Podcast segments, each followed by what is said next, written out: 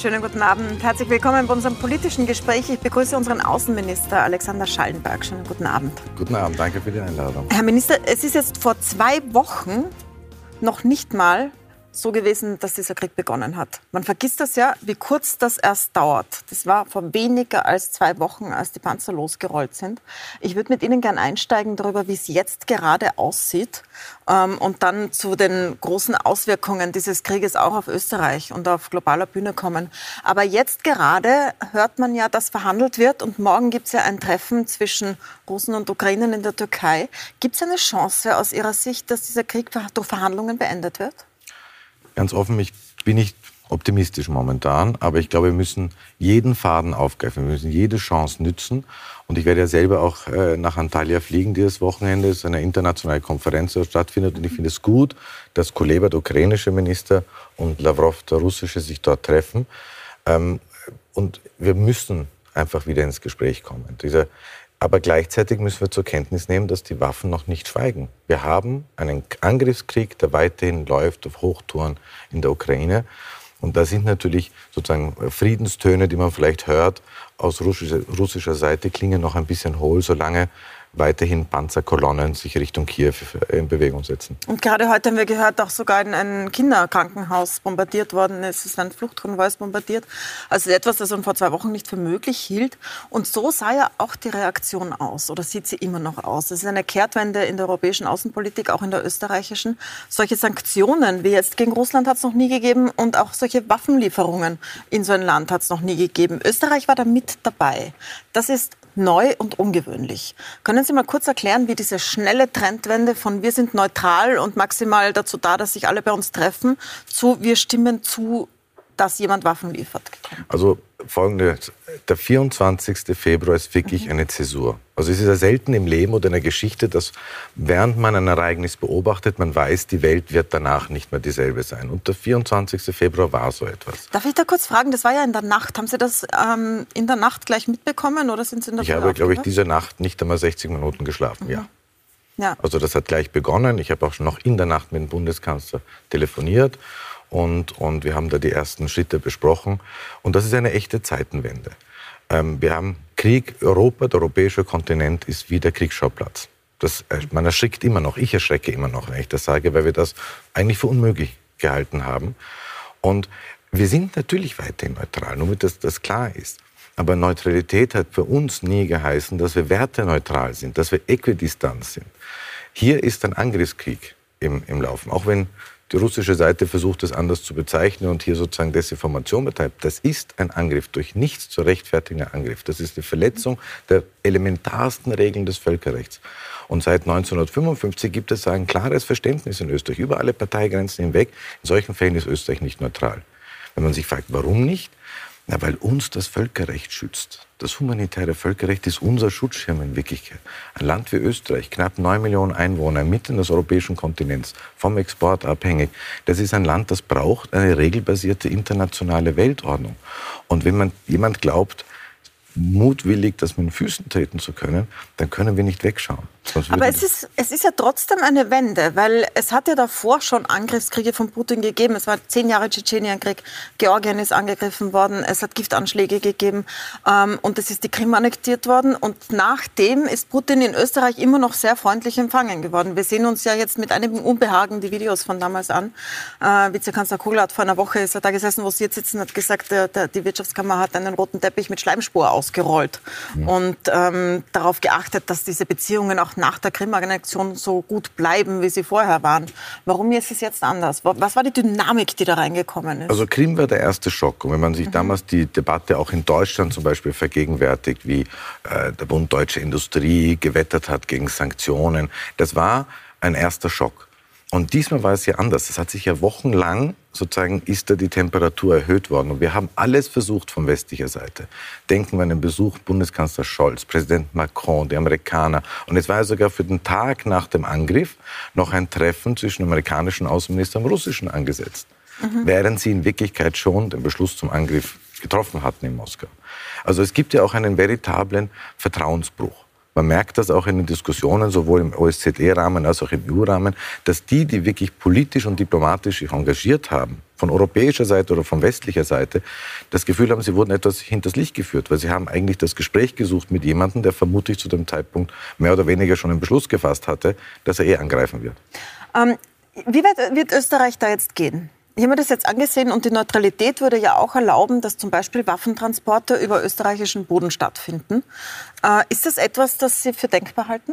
Also wir haben sehr klar eigentlich seit dem EU-Vertrag von Amsterdam hier in der Verfassung eine Regelung geschaffen, dass wenn es auf internationaler Ebene, sei es Vereinte Nationen, die UNO, sei es Organisation für Sicherheit und Zusammenarbeit in Europa, die OECD oder eben die Europäische Union hier einen Beschluss im Rahmen bei der EU der gemeinsamen Außen- und Sicherheitspolitik vorliegt, dass hier in diesem Fall Österreich sich solidarisch zeigen kann. Das entspricht im Grunde noch dem Brief, den Außenminister Alois Mock vor unserem mhm. Beitritt an Brüssel gerichtet hat. Aber jetzt konkret heißt das, dass Waffen über österreichischen Boden rollen? Es kann, es kann Militärtransporte geben mhm. über, über österreichischen Boden, aber man darf da etwas nicht vergessen. Das sind eigentlich Militärtransporte, die, den, die sozusagen den Krieg in der Ukraine nicht betreffen, sondern das ist eigentlich von einem NATO-Staat zu einem anderen NATO-Staat. Und man muss ja etwas sagen, die NATO ist besonders vorsichtig und sehr umsichtig, in keinen Fall hier hineingezogen zu werden. Also NATO-Manöver finden zum Beispiel nicht in der Nähe äh, der Grenze statt, sondern in Norwegen. Also die NATO ist sehr vernünftig und versucht nichts zu machen, das eine Provokation sein könnte. Was äh, der Ukraine natürlich gar nicht recht ist. Äh, Zelensky sagt jeden Tag, was sie brauchen, ist eine Flugverbotszone, Schutz vor den Bombardements ähm, und ist äh, sehr unglücklich, dass da überhaupt keine Hilfe kommt. Jetzt sagt die NATO, ja, dafür sind wir nicht zuständig, aber sobald ein Flieger ein bisschen über eine NATO-Stadt fliegen würde, ein russischer, wäre es dann schon eine mhm. Zuständigkeit. Mhm. Ist das nicht so ein bisschen so, eine, so ein Suchen im Kleingedruckten, wenn man sagt, wir unterstützen euch schon, aber also erstens, glaube ich, unterstützt Wir liefern euch auch Waffen, aber nicht Flugzeuge? Also man unterstützt äh, Ukraine sehr wohl massiv. Aber man muss sich das einmal durchdenken. Was würde das bedeuten, wenn ein NATO-Flugzeug mit einem russischen Konflikt gerät? Ja, was würde das bedeuten? das würde ich gerne wissen von Ihnen. Was ist das Szenario? die Lunte sein, die den Dritten Weltkrieg auslöst. Da muss man ganz vorsichtig sein. Und die NATO hat sehr klar gemacht, wir sind jetzt nicht NATO-Staat und NATO-Mitglied, dass sie sozusagen jeden Zoll NATO-Boden verteidigen, aber sich als Organisation, als äh, Bündnis hier nicht beteiligen werden. Und ich halte das für sehr richtig. Wir müssen auch als Europäische Union auf, aufpassen. Wir haben jetzt die Diskussion gesehen, äh, mit den polnischen MiG-Flugzeugen, die geliefert mhm. werden sollen.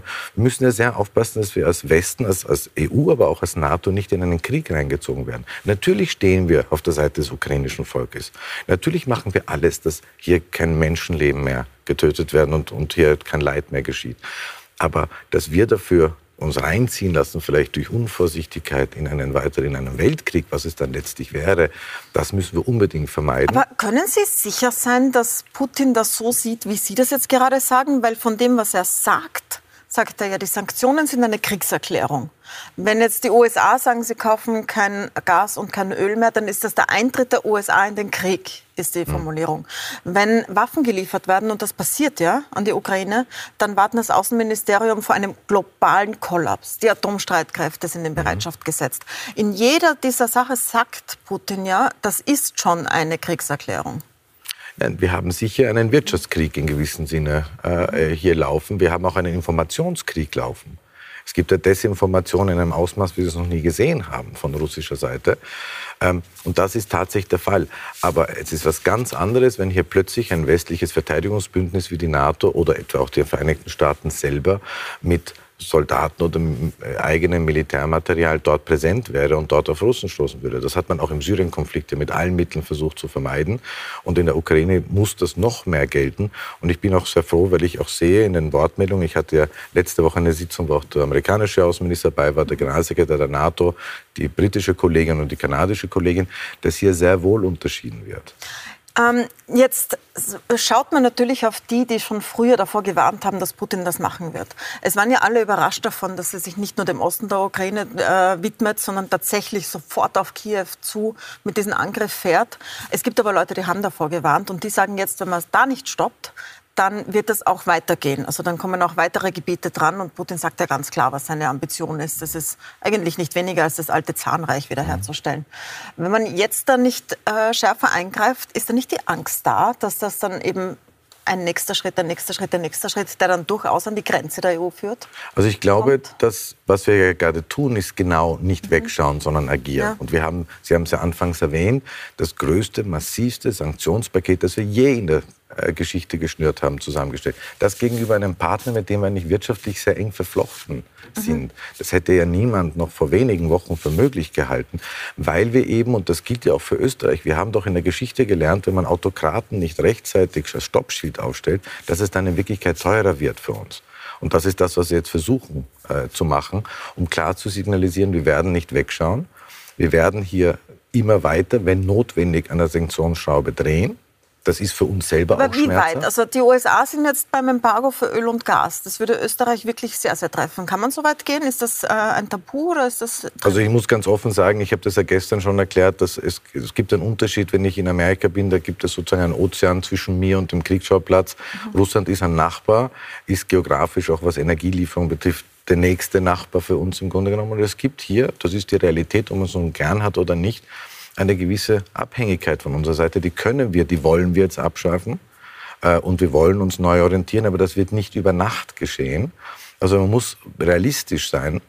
Aber darüber hinaus ist alles denkbar. Und allein, wenn man sich überlegt, SWIFT, dass wir hier sozusagen die russischen, große sieben russische Banken rausgenommen haben, und das können wir noch weitermachen. Wir haben 70 Prozent des Finanzsektors in Russland getroffen, 75 Prozent des Luftfahrtsektors. Also da gibt es noch Möglichkeiten. Ich sage aber ganz offen, als österreichischer Außenminister, wollen wir das? Na, selbstverständlich wollen wir das nicht. Was mhm. wir wollen, ist, dass die Waffen schweigen, Russland die Truppen zurückzieht, man zum Verhandlungstisch zurückkehrt.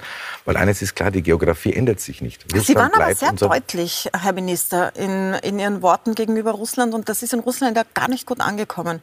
Also die Worte zu verwenden, die Sie verwendet haben, wie zum Beispiel eben Angreiferkrieg und äh, Kriegsverbrechen, die sind dort als antirussisch bezeichnet worden. Es hat schriftliche Stellungnahmen gegeben, dass man in Zukunft darauf äh, das einbeziehen wird, dass Österreich eben nicht mehr neutral sei und solche Worte verwendet und die österreichische Neutralität schon lange erodiert. Ist das eine Drohgebärde? Also es ist vermutlich der Versuch zu drohen, aber es funktioniert nicht. Aber was antworten Sie auf sowas? Sie sind ja also, der, der dann da zurückschreibt, oder? Ja, aber ganz offen, die Fakten sprechen für sich. Also wenn Sie sprechen von irgendwelchen Militäroperationen, das ist ein Angriffskrieg, das ist eine Verletzung des Völkerrechts. Und es ist eigentlich ein Hohn, wenn man sich dafür auf die UNO-Charta beruft, nämlich auf das Selbstverteidigungsrecht. Mhm. Wer hat angegriffen? Die Ukrainer haben nie angegriffen. Wir müssen schon die Tatsachen dort belassen, wo sie sind. Und man muss sozusagen das Kind beim Namen nennen. Und noch einmal, für uns ist das Völkerrecht, und das habe ich ganz am Anfang auch als Außenminister klargelegt, das ist meine rote Linie, das ist unser Schutzschild in Wirklichkeit. Wenn Aber die Russen sagen ja genau das Gegenteil. Also die sind ja vielleicht in ihrer eigenen Propaganda gefangen oder sie tun es so. Jedenfalls sagen die, ähm, Lavrov zum Beispiel, der Außenminister, sagt, wir sind dort einmarschiert, um einen Krieg zu verhindern der von der Ukraine ausgehen würde. Und am Montag sind sie nicht mal hingegangen nach Den Haag zum Internationalen Gerichtshof, um sich einem Vorwurf zu stellen, weil sie sagen, da wird ja gesagt, wir führen Krieg, wir führen keinen Krieg. Wie verhandelt man mit so jemandem? Nein. Also wie sprechen Sie mit den, mit den russischen man Counterparts? Muss immer sprechen können. Wir haben auch in den Hochzeiten des Kalten Krieges miteinander gesprochen. Das muss immer möglich sein. Ich gebe zu, dass es momentan schwerfällt. Und man sich schon die Frage stellt, glauben Sie das eigentlich selber, was Sie da sagen? dass sie da sozusagen aus Selbstverteidigungsgründen reingekommen sind. Und dann reden sie von einem Naziregime, faschistischem Regime. Also das fällt Sagen Sie denn das dann? Sagen Sie dann so? Glauben Sie das selber?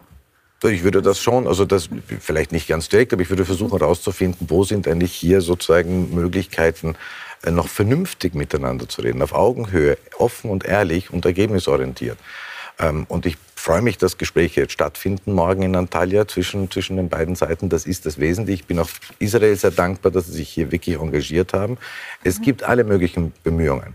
Auch der UNO-Generalsekretär Guterres hat ja apropos sehr ähnliche Worte verwendet wie ich. Also dass der Generalsekretär der Vereinten Nationen, der auch klar das Kind beim Namen nennt und das sagt, was Sache ist, ähm, auch er bemüht sich natürlich.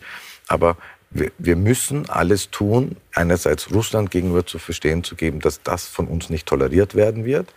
Auch der russischen Bevölkerung muss verstehen, dass etwas falsch läuft. Und das ist ja auch ein wesentlicher Punkt. Weil Sie die werden das ja aber wahrscheinlich nicht erfahren, wenn die Medien dort jetzt so aussehen, wie sie aussehen. Es sind ja alle kritischen Medien abgeschaltet, Facebook ist abgeschaltet, Twitter ist abgeschaltet. Gibt es noch glaub, Möglichkeiten, dass Sie sich an die russische Bevölkerung wenden? Also schwierig natürlich, aber ich glaube, dass man das schon merkt im Straßenbild. Also wenn sozusagen äh, der Apple Store, die Apps weg sind, McDonald's ist zu, die Ikea-Filiale ist zu, der Bankomat spuckt kein Geld mehr aus, die Kreditkarte funktioniert nicht mehr, dann muss man sich irgendwann langsam fragen, warum eigentlich? Naja, weil Putin sagt, der Westen greift uns an. Das passt ja ganz genau in seine Erzählung, die er schon seit acht Jahren vorbereitet diesen Ja, da Moment. bin ich nicht sicher, ob dieses Narrativ wirklich langsam äh, wirklich greift. Es war ja sehr klar, was auch die amerikanische Taktik zuerst, dass sie eigentlich zum ersten Mal in einem sehr wagemutigen äh, Vorgang eigentlich ihre Geheimdienstinformationen publik gemacht haben, um eben zu verhindern, dass das russische Narrativ, hier verteidigen sie sich, sie werden angegriffen oder sie kommen nur der Bevölkerung der lokalen russischen, denen Sie ja jetzt vor kurzem die Pässe erst gegeben haben, zu Hilfe, dass das nicht greift. Und das ist eigentlich gelungen. Also man sieht ja allein bei der Abstimmung in der UNO-Generalversammlung, dass vier Staaten Russland unterstützt haben. Und 73 Prozent der Weltgemeinschaft hat klar diese verurteilende Resolution unterstützt. Jetzt, wenn man es mal umgekehrt sieht, Sie sind äh, Minister für die österreichische Bevölkerung, die hart getroffen werden wird. Mhm. Vielleicht merkt man es jetzt noch nicht so. Man sieht jetzt irgendwie, das Benzin wird teurer und Energiepreise steigen.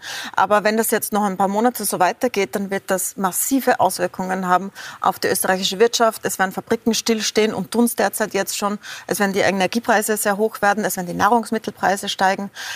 Glauben Sie, dass Sie das der österreichischen Bevölkerung zumuten können und dass die mitgehen?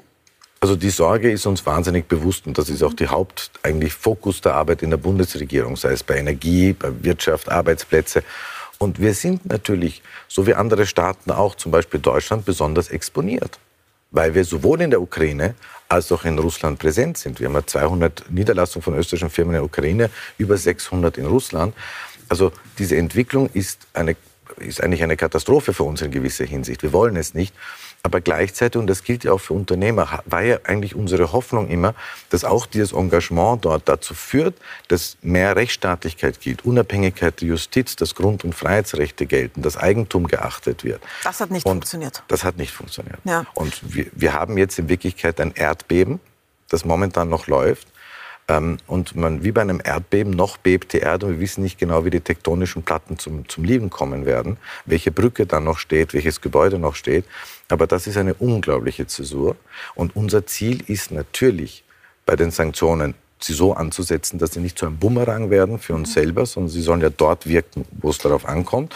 Und zum Zweiten, dass wir natürlich so schnell wie möglich von dieser Situation wieder wegkommen. Aber Sie sagen, das ist eine Zäsur, dieser 24.2. Und das betrifft ja nicht nur jetzt dieses Territorium der Ukraine. Es ist ja unglaublich, wie sich die Welt in diesen zwei Wochen in Blöcke geteilt hat. Mhm. So, also sehr, sehr erinnernd an den Kalten Krieg. Indien und China stehen relativ solide an der Seite Russlands. Europa und die USA haben sich zusammengetan. Die Firmen gehen hinaus aus den gegenseitigen Ländern. Es, kein, es, wird kein Geld mehr hin und her geschickt.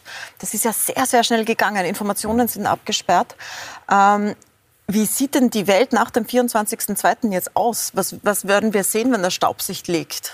Also ich glaube, es ist irgendwo ein, ein, Ende einer gewissen Phase der Illusion, die wir hatten. Wir hatten doch eigentlich nach dem Fall der Mauer 30 Jahre, wo wir gedacht haben, irgendwo bewegt sich die Welt eigentlich in uns und man wird vielleicht, das war eine Illusion zu glauben, dass die Werte werden sich durchsetzen. Mhm. Ähm, am ursprünglich haben wir es ja gedacht, auch zum Beispiel bei der Türkei, dass der Erdogan sich uns annähert, dass Russland, ich kann mich noch erinnern, wie Frank-Walter Steinmeier als Außenminister von Deutschland von der Modernisierungspartnerschaft mit Russland gesprochen hat. Und jetzt gab es eigentlich ein brutales Erwachen. Und das ist sozusagen die Realpolitik in, in, in ihrer schlimmsten Form wieder da, nämlich in militärischer Form. Ich kann noch nicht vorhersagen, wie es genau wird, aber dass es eine massive Erschütterung ist. Und natürlich haben wir in der Generalversammlung uns ganz genau angeschaut, wer wie abstimmt. Und ich bin zum Beispiel sehr froh, dass alle sechs Staaten des Westbalkans unisono sich für diese Resolution, die Russland verurteilt hat und Krieg mhm. ausgesprochen hat. Das von der Frage, ob das hält.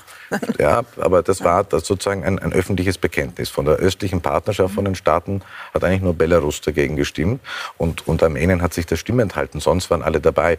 Also ähm, wir dürfen uns nicht kleinreden und schlecht machen. Wir haben 73 Prozent der Weltgemeinschaft hat sich derselben Position angeschlossen. Bevor wir zu den Flüchtlingen kommen, die jetzt mhm. Österreich direkt betreffen werden, nochmal, ich möchte eine Frage noch zur Neutralität stellen, mhm. die wir am Anfang hatten.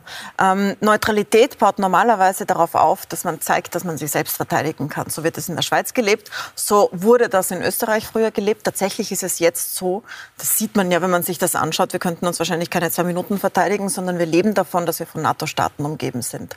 Und wir haben uns ganz, ganz klar auf eine Seite gestellt. Ist es dann nicht ein bisschen obsolet zu behaupten, man sei neutral, wenn alle Elemente nicht mehr da sind eigentlich? Kann man da nicht gleich sagen, wir bemühen uns um europäische Streitkräfte zum Beispiel? Also ich glaube, das ist ein Missverständnis zur Neutralität. Unsere Neutralität ist eine militärische Neutralität. Wir haben ja gesagt, keine fremden Soldaten hier, wir werden uns keinem Militäranbündnis anschließen, keine Stützpunkte bei uns. Aber wir waren nie werteneutral, seit 1955 nicht. Das war immer ja, aber klar. wir sind jetzt auch nicht verteidigungsneutral. Neutralität bedeutet ja auch, ich bin in keinem Bündnis, es verteidigt mich niemand anderer, ich muss mich selbst verteidigen können. Definitiv können wir das nicht. Und es ist auch die Frage, ob es einen Sinn hat, da so rein zu investieren, dass wir es könnten. Aber oder ob man nicht einfach die Realität ins Auge sieht und sagt, wir sind da in einem Bündnis oder von einem umgeben. Wir sind in einer Wertegemeinschaft. Aber ich kann ja sozusagen die Gegenfrage stellen. Welcher neutrale Staat ist in der Lage, sich gegen eine Atommacht, eine Großmacht zu verteidigen? Also auch die Bündnisfreien Finnland, Schweden oder Irland, Malta. Also die diskutieren das ja jetzt auch. In Finnland ist die Diskussion ja jetzt auch am Tisch. Genau, aber ich glaube, ich glaube, den Ansatz, den der Bundeskanzler gewählt hat, die Bundesregierung, dass wir jetzt sozusagen verstärkt, wir merken, die Welt ist eine unfreundlichere, eine kältere geworden und wir selber auch für unsere Sicherheit sorgen können müssen, dass hier das auch entsprechend mit Investitionen und einem entsprechenden Plan auch unterfüttert wird, halte ich für den richtigen Weg. Ich glaube nicht, dass die Neutralität irgendwie ein, ein, Konzept von gestern ist. Ganz im Gegenteil. Und ich glaube auch gerade in dieser neuen Welt, in der wir jetzt reinkommen, wo wir nicht genau wissen, wie sie ausschaut, kann die Neutralität wieder einen größeren Wert haben. Aber ich bleibe dabei auf Basis eines klaren Wertefundaments. Und das Wertefundament heißt Demokratie, Pluralismus, Grund- und Freiheitsrechte und Völkerrecht. Deswegen ist Österreich natürlich auch in der humanitären Krise sehr, sehr involviert und auch jetzt noch nicht sehr, aber wird wahrscheinlich auch von den großen Fluchtbewegungen betroffen sein. Ich möchte gleich mit Ihnen drüber sprechen und wir schalten auch gleich zu Magdalena Punz, die an der polnischen Grenze steht, wo sehr, sehr viele Flüchtlinge ankommen. Gerade bleiben Sie dran, wir sind gleich wieder da.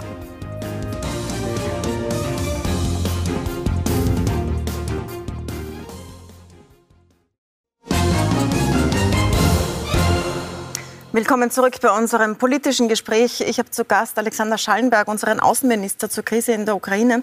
Herr Schallenberg, wir wollen über das Thema Flüchtlinge sprechen. Äh, schauen wir an die ukrainisch-polnische Grenze. Unsere Kollegin Magdalena Punz ist dort. Magdalena, wie ist denn die Lage jetzt äh, dort, wo du gerade bist an diesem Grenzübergang? Wir sind hier in Przemytsch und zwar ist das hier der Bahnhof direkt bei der polnisch-ukrainischen Grenze. Und Corinna, du kannst dir hier ein bisschen auch selbst ein Bild machen. Es sind wahnsinnig viele Leute hier. Die werden zum Teil vom Grenzübergang direkt mit Bussen oder Taxis oder auch Privatpersonen hierher gebracht zum Bahnhof, um hier dann weiterzufahren in andere Länder dort, wo sie Freunde, wo sie Familie haben. Und es sind hier wirklich, äh, es ist ein Strom hier, der überhaupt nicht ablässt. Wir sind jetzt schon eine Zeit lang hier und wir sehen hier immer mehr Leute kommen. Leute, die sich zum Beispiel hier hinter mir SIM-Karten besorgen, damit sie hier in Europa auch wirklich gut telefonieren können. Gerade jetzt hier eben auch in Polen. Äh, es sind verdammt viele, muss man sagen, Frauen mit Kindern hier und zwar sehr kleine Kinder, die in Skianzügen dick eingepackt sind, ihre Stofftiere in der Hand halten. Äh, es hat heute auch den ganzen Tag über geschneit, das heißt, die Temperaturen sind auch wirklich sehr, sehr niedrig. Und äh, wir haben vorhin auch ein kleines Kind gesehen, das hier direkt in der Bahnhofshalle trotz des großen Trubels und der vielen Leute einfach eingeschlafen ist, weil es einfach so erschöpft und müde war. Und das ist auch das, was uns die Leute erzählen, die hier teilweise seit Tagen auf der Flucht sind aus unterschiedlichen ukrainischen Städten und die natürlich dementsprechend erschöpft sind jetzt ob dieser Flucht und der aktuellen Situation in ihrem Heimatland und jetzt eben auch mit dieser Flucht. Magdalena, wissen die Leute, die da jetzt ankommen, wo sie hinwollen, so wie die ersten, die gekommen sind, oder kommen jetzt auch schon Leute, die keine Verbindungen in die Europäische Union haben und erstmal aufgefangen werden müssen? Also das ist jetzt sicher die große Veränderung, die man jetzt hier sieht. Am Anfang sind die Leute gekommen, die genau gewusst haben, sie fahren hier jetzt über Polen weiter nach Italien, weil sie dort Familie und Freunde haben. Aber ich habe jetzt gerade auch mit einer jungen Frau geredet, die gesagt hat, ich bin hier mit meiner Schwester, wir versuchen hier äh, erstmal hier Unterschlupf zu finden, wissen aber noch nicht, wohin die Reise weitergeht. Und das wird natürlich jetzt die große Herausforderung für die Leute, die jetzt kommen. Das sind auch die vulnerableren Leute, diejenigen, die länger gebraucht haben für die Flucht, die vielleicht auch weniger Geld hatten, um sich diese Flucht zu organisieren und eben auch kein Netzwerk in Europa haben, in anderen Städten hier in Europa, in der Europäischen Union. Und dementsprechend wird es noch sehr, sehr spannend werden und vor allem auch für Polen eine sehr große Herausforderung. Denn die meisten Flüchtlinge haben jetzt auch vor, eigentlich erstmals in Polen zu bleiben und dann zu schauen, wie es für sie weitergeht. Und mittlerweile ist es auch so, dass über eine Million Flüchtlinge in Polen angekommen sind. Und wie gesagt, der Großteil, der wird hier erstmals bleiben. Und man wird sehen, wie das für diese Menschen dann weitergeht und ob sie überhaupt äh, ja, in, in naher Zukunft wieder zurückkehren in die Ukraine. Denn das ist Fakt. Die Leute wollen so schnell als möglich wieder zurück in ihre Heimat.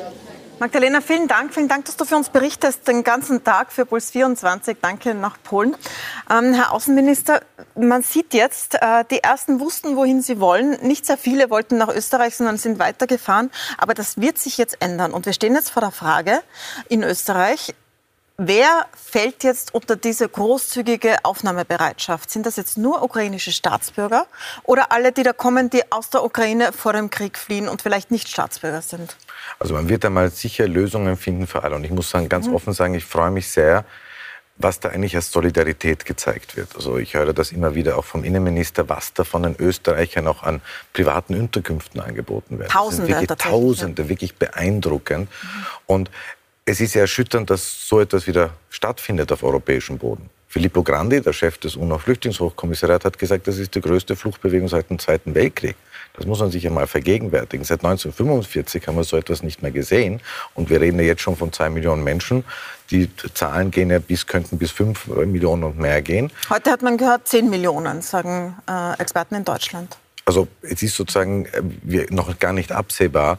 Und es ist klar, dass hier Lösungen gefunden werden müssen für alle. Es gibt auch, ich weiß von Drittstaatsangehörigen, es gibt ja auch, äh, zum Beispiel der jordanische Außenminister hat mir erzählt, der hat tausende Studenten, die, die in der Ukraine studiert haben.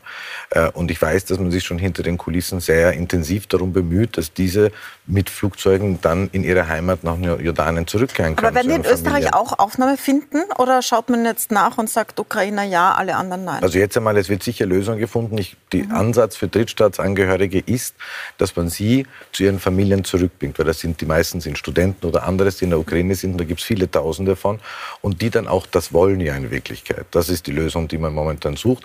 Aber selbstverständlich, diese, man muss auch wirklich Respekt zollen, auch den Polen gegenüber, wenn ich das sagen darf, und auch zum Beispiel Moldau weil pro Kopf gesehen hat Moldau noch eine größere äh, Belastung in Wirklichkeit als Polen.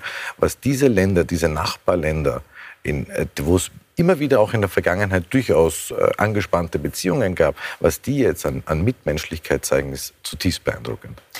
Mm, die meisten von Ihnen wollen so schnell wie möglich zurück und denken auch, es könnte nur drei Wochen dauern. Das ist wahrscheinlich unrealistisch. Man hört vor allem von russischer Seite, muss man dazu sagen, sehr oft, dass der ukrainische Präsident Zelensky das Ganze doch beenden soll, das Land verlassen soll und ähm, so dafür sorgen, dass nicht mehr bombardiert wird. Was ist denn da die Antwort? Also ganz offen. Werden Sie ja auch dauernd hören. Ja, also ganz offen. Ich, ich äh, muss wirklich sagen, dass ich sehr beeindruckt bin von der Art, wie die Regierung Zelensky damit umgeht. Auch schon vor dem Angriff, wie sie eigentlich immer sehr zurückhaltend, maßhaltend äh, argumentiert haben.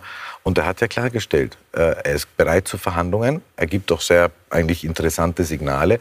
Aber Kapitulation kommt für ihn nicht in Frage. Und ich glaube, es muss uns allen eigentlich einen großen Respekt einflößen zu sehen, wie die Menschen in der Ukraine aufstehen. Und das ist sicher die, die massivste Misskalkulation, die Moskau gemacht hat. Würde es jetzt was bringen, wenn er die Ostukraine äh, abgibt zum Beispiel, also die Separatistengebiete und die Krim anerkennt? Also ganz offen, erstens will ich jetzt nicht sozusagen für den, für den ukrainischen Präsidenten sprechen, wo hier sozusagen eventuell eine Ruhe sein kann. Für uns ist eigentlich klar, und das war die europäische Position immer, dass wir die Souveränität der Ukraine über das gesamte Territorium als Ausgangsbasis, und das betrifft auch Luhansk, Donetsk und die Krim, Mhm. Ähm, und das ist auch die Position der Europäischen Union in der Vergangenheit gewesen. Die haben wir beibehalten. Alles Weitere müsste dann selber verhandelt werden zwischen Kiew und Moskau. Nur da sage ich auch ganz offen, zuerst müssen mal die Waffen schweigen. Wie kann man davon ausgehen, dass, dass Moskau ernsthaft oder Präsident Putin ernsthaft an einer Verhandlungslösung interessiert ist, während weiterhin Stahlbeschuss und, und Panzerkolonnen unterwegs sind? danke ich Ihnen sehr herzlich für diese Einblicke. Danke für Ihre Zeit in diesen sehr, sehr dichten Tagen, Herr Außenminister Alexander Schallenberg. Ihnen danke ich fürs Zusehen. Wir sind natürlich auch weiter dran und berichten den ganzen Tag für Sie äh, auf Puls 24. Und morgen übertragen wir auch gemeinsam mit dem ORF eine Gala für Nachbar in Not, um Spenden zu sammeln. Alle Infos dazu finden Sie auf puls24.at. Dort haben Sie auch die Spendenkontonummern. Danke, dass Sie dabei sind. Danke, dass Sie dabei waren. Und äh, bleiben Sie uns dran. Wir sind den ganzen Tag für Sie da.